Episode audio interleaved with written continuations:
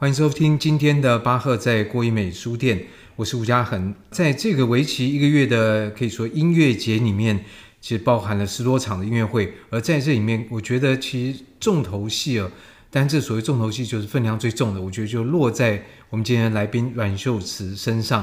那我们先欢迎大键琴家阮秀慈老师。那嘉恒老师好，听众朋友大家好。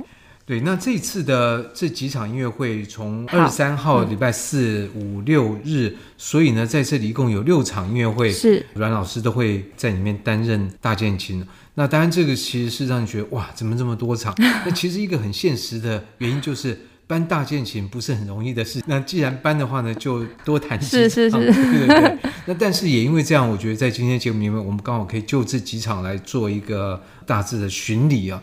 那其实最让人期待的，至少就我来讲，就是在。郭怡美弹郭德堡，对，因为在这个礼拜四的晚上呢，阮秀石老师就会选了大概半部的郭德堡变奏曲来弹。是，那当然我们知道，关于这个曲子有个不实的故事，就是说他可能跟某个贵族有关，然后这个贵族因为睡不着觉，所以呢就辗转委托了巴赫来创作了这个乐曲，所以呢这个乐曲就跟好像睡觉有关系。呃，是。那当然其实实际上没有，不过我们还是把这个时间放在晚上八点。大概到九点多，所以呢，就是在书店打烊之前，跟一般的音乐演出稍微晚一点，其实就是有一点说啊，我们在不管下班之后，在晚上的已经算是比较安静的迪化街的老屋里面听一段郭德堡，同时呢，可能边喝点咖啡啊、茶呀、啊、酒啊，那我觉得这是一个蛮享受的这个部分。对对，不过呢，当然对于弹奏者来讲，这不见得那么。轻松了，你是最紧张的人。呃，郭德宝当然对所有的演奏家来说都是一个非常呃挑战的一一首曲子嘛。那刚刚老师讲到的关于伯爵睡觉这个故事，它其实是一个呃一个叫做 Forkel 的一个呃音乐对对写的传记里面所写的故事嘛。那他是 interview 他的两个儿子所写的一个传记。那当然后面有人说，哎，这个可能不是真的。那我觉得另另外一个故事，我觉得很有趣，在这个传记里面是就是那个 C.P. 吧，他说对他的儿子，嗯，然后他说他有一天就是弹郭德宝给他的爸爸听，就是巴赫本人听，然后他爸爸听到睡着了，有一个和弦他就没有把它解决，然后结果爸他就很生气醒，醒来，没错，然后打了他一巴掌，他自己把它解决。那我觉得这个是一个。很好玩的一个趣事，这样，这个郭德宝这首曲子呢，从啊很久以前我就开始钻研，我想这个是就是很多呃键盘的人的一个人生一个很大的功课。那对钢琴家不见得如此，但对大键琴家可能就特别要攀登这一座山峰。是是，我觉得我觉得这个是每个人都必须要去挑战的一个很高的一个山峰。那我想对。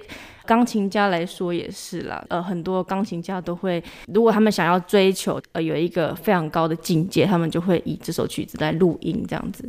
那这个作品难在哪边？嗯他的作品，他其实这一部里面，他他的主题其实就是一个低音 so fa mi re 这样子，但他却在这个全部的变奏里面包含了很多种的不同的形式，他其实是把对位发挥到最高的境界，比如说还有赋格啦、卡农啦，然后还有各种不同的舞曲啦，有很多种，对，就是你在这个变奏曲里面，你可以。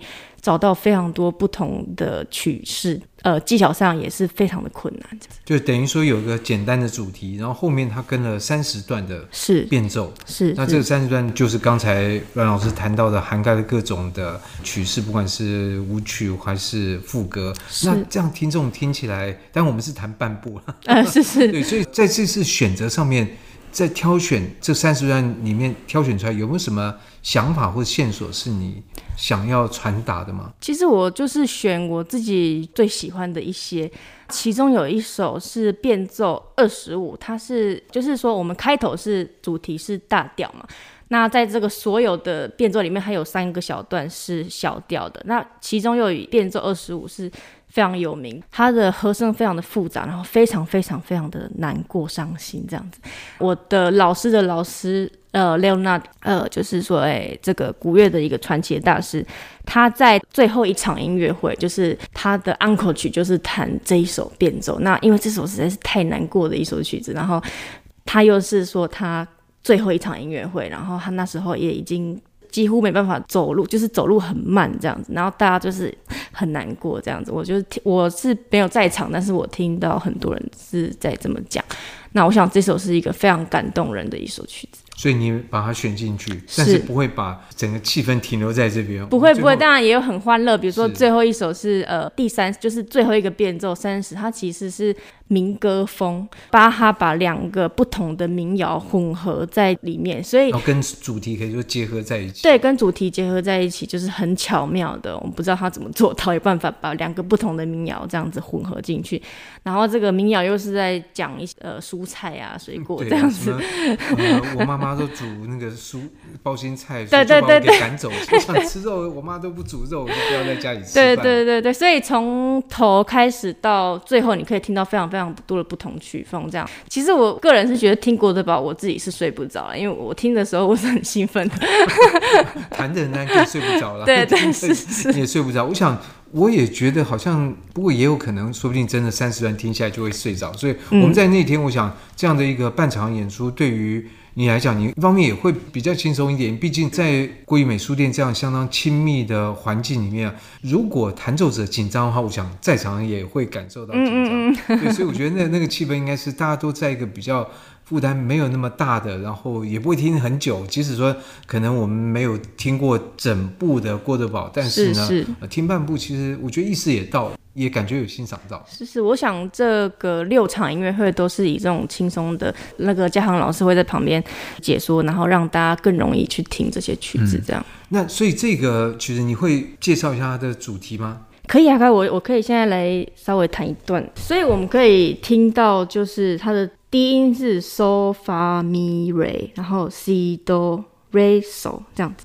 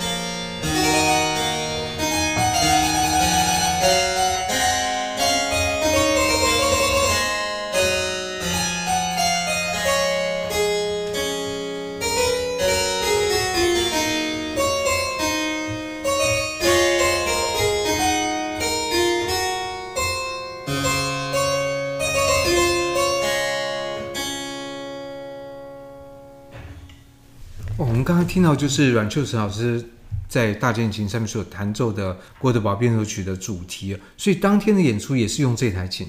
对，当天演出是用这台琴。那我们也知道大键琴感觉好像就是蛮多的，因为它都是一个仿古的乐器，然后不同的地方在欧洲，比如它是意大利的琴啊，什么英国的琴啊，还是日耳曼的琴、法国琴都会不一样。所以在这个上面，像你这台琴，它的声势谱系是怎么样？哎，它是一个 Flemish。就是呃比较法兰德法兰德斯，但是就是比较偏法式的大键琴这样，然后它是双排。对，这样的音色有什么特色吗？以法式的来讲，或者 Flemish。法式跟意式最大的区别，其实是跟他们讲话有点类似，就是说意大利人讲话的重音比较多嘛，然后可能颗粒感会比较重。法国人他们讲话就是可能比较软软软软的，然后会比较融在一起。大大键琴的特色也是这样子。所以这个语言的影响很大，或者说语言就是一种人的心理状态的反应。所以这个不是说我对意意大利有什么偏见。我想那个时候的巴洛克的很多法国人，至少在法国宫廷里面是很讨厌意大利人。对，就是说，你看，像吕里，他在法国的宫廷里面也是受到很多歧视嘛，因为他是佛罗伦斯人，是啊，是啊，是啊，然后受到排挤，嗯。其实我想，欧洲人都是互相歧视来 歧视去。对，不过呢，我们从这个音乐的声音里面，不见得会感受到这一层。但既然用的这台琴，我想刚刚就请阮老师来介绍一下他这台琴的这个特色。我只觉得他的声音蛮蛮纤细的。就是感觉好像比我所听到有一些跟大提琴更 delicate 一点。其实这跟演奏家他自己喜欢的怎么样的音色也有关系，因为大键琴它是有一个拨子嘛。取决于你怎么去削那个，因为它是一个波子剥削，然后你取决于你怎么削它。你削的手法也会影响音色。是是是，不一样的削法就是会有不同的声音。所以现在我们听到这个声音就是你喜欢的声音。是是，就是我喜欢软软然后细细的。嗯比较可以，是因为你姓阮吗？有可有可能这样，然后也有可能是因为我在法国念书的关系，因为我接触到很多的大键琴是比较接近这样子的。可是如果你去别的国家，可能会有比这个大声，比这个硬，或者是会有很多种不同的音色。对，所以我觉得人对于美感这种训练或体会真的非常的是啊是啊。那所以在二十三号礼拜四晚上，我们就会听到半部的郭德堡变奏曲，然后在礼拜五接下来你又有一场。是是，那、嗯、这一场的主题就会放在巴哈跟韩德尔。嗯、那我想说，其实在这个巴哈音乐节的规划，我当初在想曲目，也想说，哎，可以介绍一些跟巴哈有关，或者是巴哈同时代，或者是说他认识的人，然后来对整个音乐史有那个面向，我们可能会更广一点。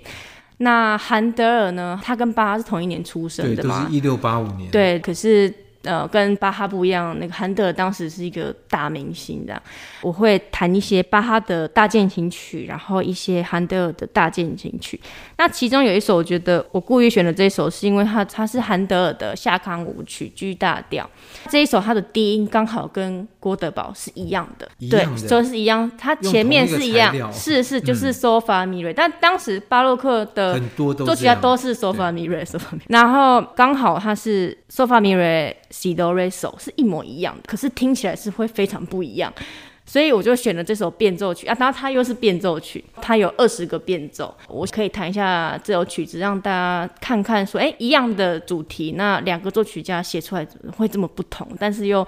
非常的好，韩德这，这就是是我要问的一个问题，嗯、因为我们知道巴哈跟韩德事实上虽然是同一年出生，但他们有点像是两条平行线一样，是，并没有什么太多的交汇。虽然后世有些人会喜欢说把它拿来相比，但是两个人的风格的确很不一样，非常非常不同。对，嗯、可是等于用同种乐器的时候，我们就有一个同样的比较基准，是来比较说，哎，这个同一件乐器。我们等于说撇除了音色的差别，基本上，嗯、然后来看看这两个有什么不同。尤其你选的这一首，它又是用同样的主题，我觉得就会更明显的看出来这两个性格相当不一样的音乐家会怎么样来处理这个同一个东西。呃，对我来说，应该说，其实韩德尔的音乐你一听就知道为什么他会是一个。大明星、喔，受欢迎的。对对，而而且那时候巴哈曾经写信给韩德尔说，呃，就想要跟他见一面这样子。那个韩德尔是连回都没回啊，因为他可能太忙了，对对，然后可能他也不想要理理巴哈这样，也有可能啦。他的一个特点就是他的旋律非常的好听，就是很容易记住，然后他很华丽，就是就是你可以享受那种宫廷那种很多，但是巴哈的曲子比较。偏宗教性一点，就是说很，其实是你越听越多次，可能就越觉得好听。但是韩德尔的曲子是一听哦，就是一般的人都可以接受这样。那所以是不是在我们今天这个单元的最后面，就先请阮老师能够弹一下韩德尔的这一首乐曲？好的。同时，我觉得大家也可以跟刚才所听到的郭德堡变奏曲稍微做一点点的。比较，当然，如果要做更多比较或者欣赏的话，我想我们在音乐会的现场会有更多的体会。那我稍微谈一下，就是它的主题，就是它也一样是 So fa mi re si do re so。它那它的主题听起来跟郭德宝的差别在哪里？